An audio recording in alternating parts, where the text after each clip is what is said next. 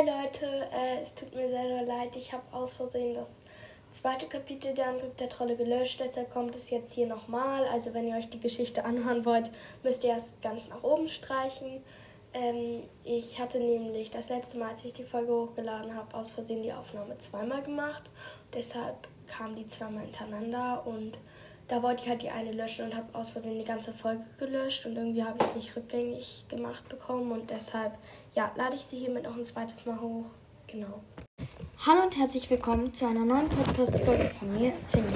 Zuerst einmal wollte ich mich entschuldigen, dass so lange keine Folge mehr rausgekommen ist, weil ich hatte halt sehr viel mit der Schule zu tun und musste das Kapitel 2 von meiner Geschichte vorlesen, äh, aufschreiben, was ich euch heute auch vorlesen würde, wollte. Ähm, außerdem hatte ich auch keine Lust, eine Folge aufzunehmen, weil ich hatte halt keine Motivation. Ja, egal. Jetzt ist ja die Folge rausgekommen.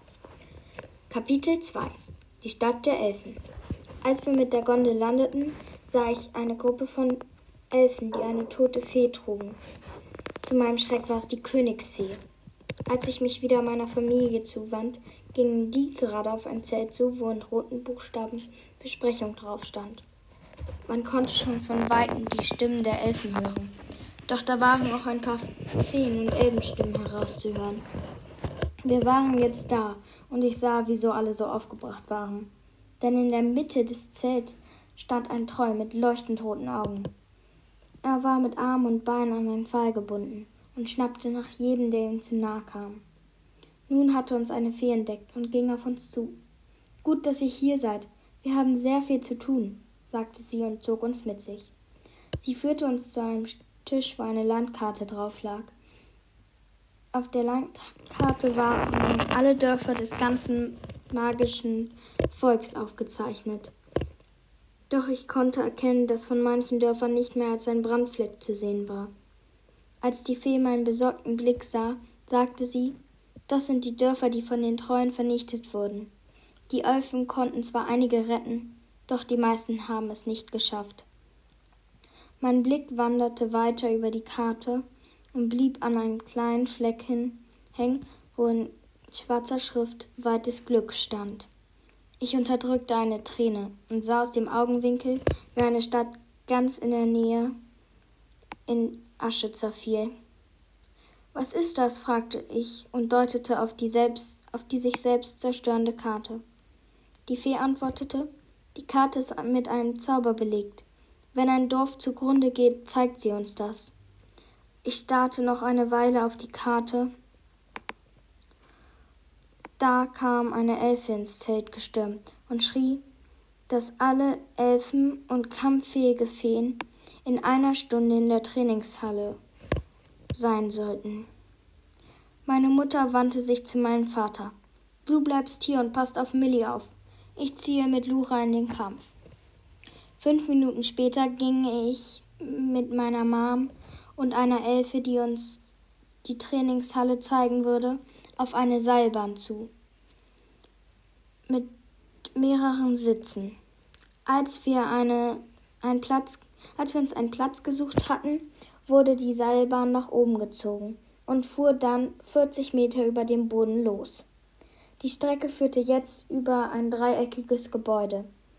Die Elfe, die uns begleitete, erklärte mir und meiner Mutter, dass dies das Haus der Königs und des Königs sei. Doch nach ungefähr zehn Minuten steuerten wir auf eine Glaskuppe zu. Die Elfen, die sich ähm, ach, die Elfe, die, wie sich herausgestellt hatte, Tuka hieß, sagte mit feierlicher Stimme, wir sind da. Als wir landeten, wir waren durch eine Lücke in der Glaskuppel auf, auf dem Boden aufgesetzt, sah ich schon viele, Kämpfen, viele Kämpfende. Doch die Elfe führte uns direkt an ihnen vorbei, zu, einem klein, zu einer kleinen Versammlung, die gebannt einer Elfe, die auf einem Podium stand und eine Rede und eine Einweisung zu ihm hielt. Wir gesellten uns zu ihm, und ich hörte, wie die Elfe sagte, Alle, die kämpfen können, schließt euch uns an. Wir müssen in den Krieg ziehen gegen die Trolle. Als die Leute das hörten, jubelten sie und, stieß, und stießen ihre Fäuste in die Luft. Doch ich konnte mich nicht mit ihnen freuen, denn ich hatte keine Ahnung, wie ich ihnen helfen konnte. Denn schließlich war ich nur eine Fee und konnte Blumen spr zum Sprießen bringen. Mehr aber auch nicht. Dachte ich zumindest. Äh, ja, das war jetzt das Kapitel. Ähm, das nächste Kapitel heißt Die Gabe der Feen. Das ähm, ist halt noch nicht fertig. Ich habe es angefangen, aber ich brauche wahrscheinlich noch mal ein bisschen, bis ich das schreibe. Wahrscheinlich nicht so lang wie letztes Mal, aber ja, genau. Ich hoffe, euch hat diese Folge gefallen und tschüss.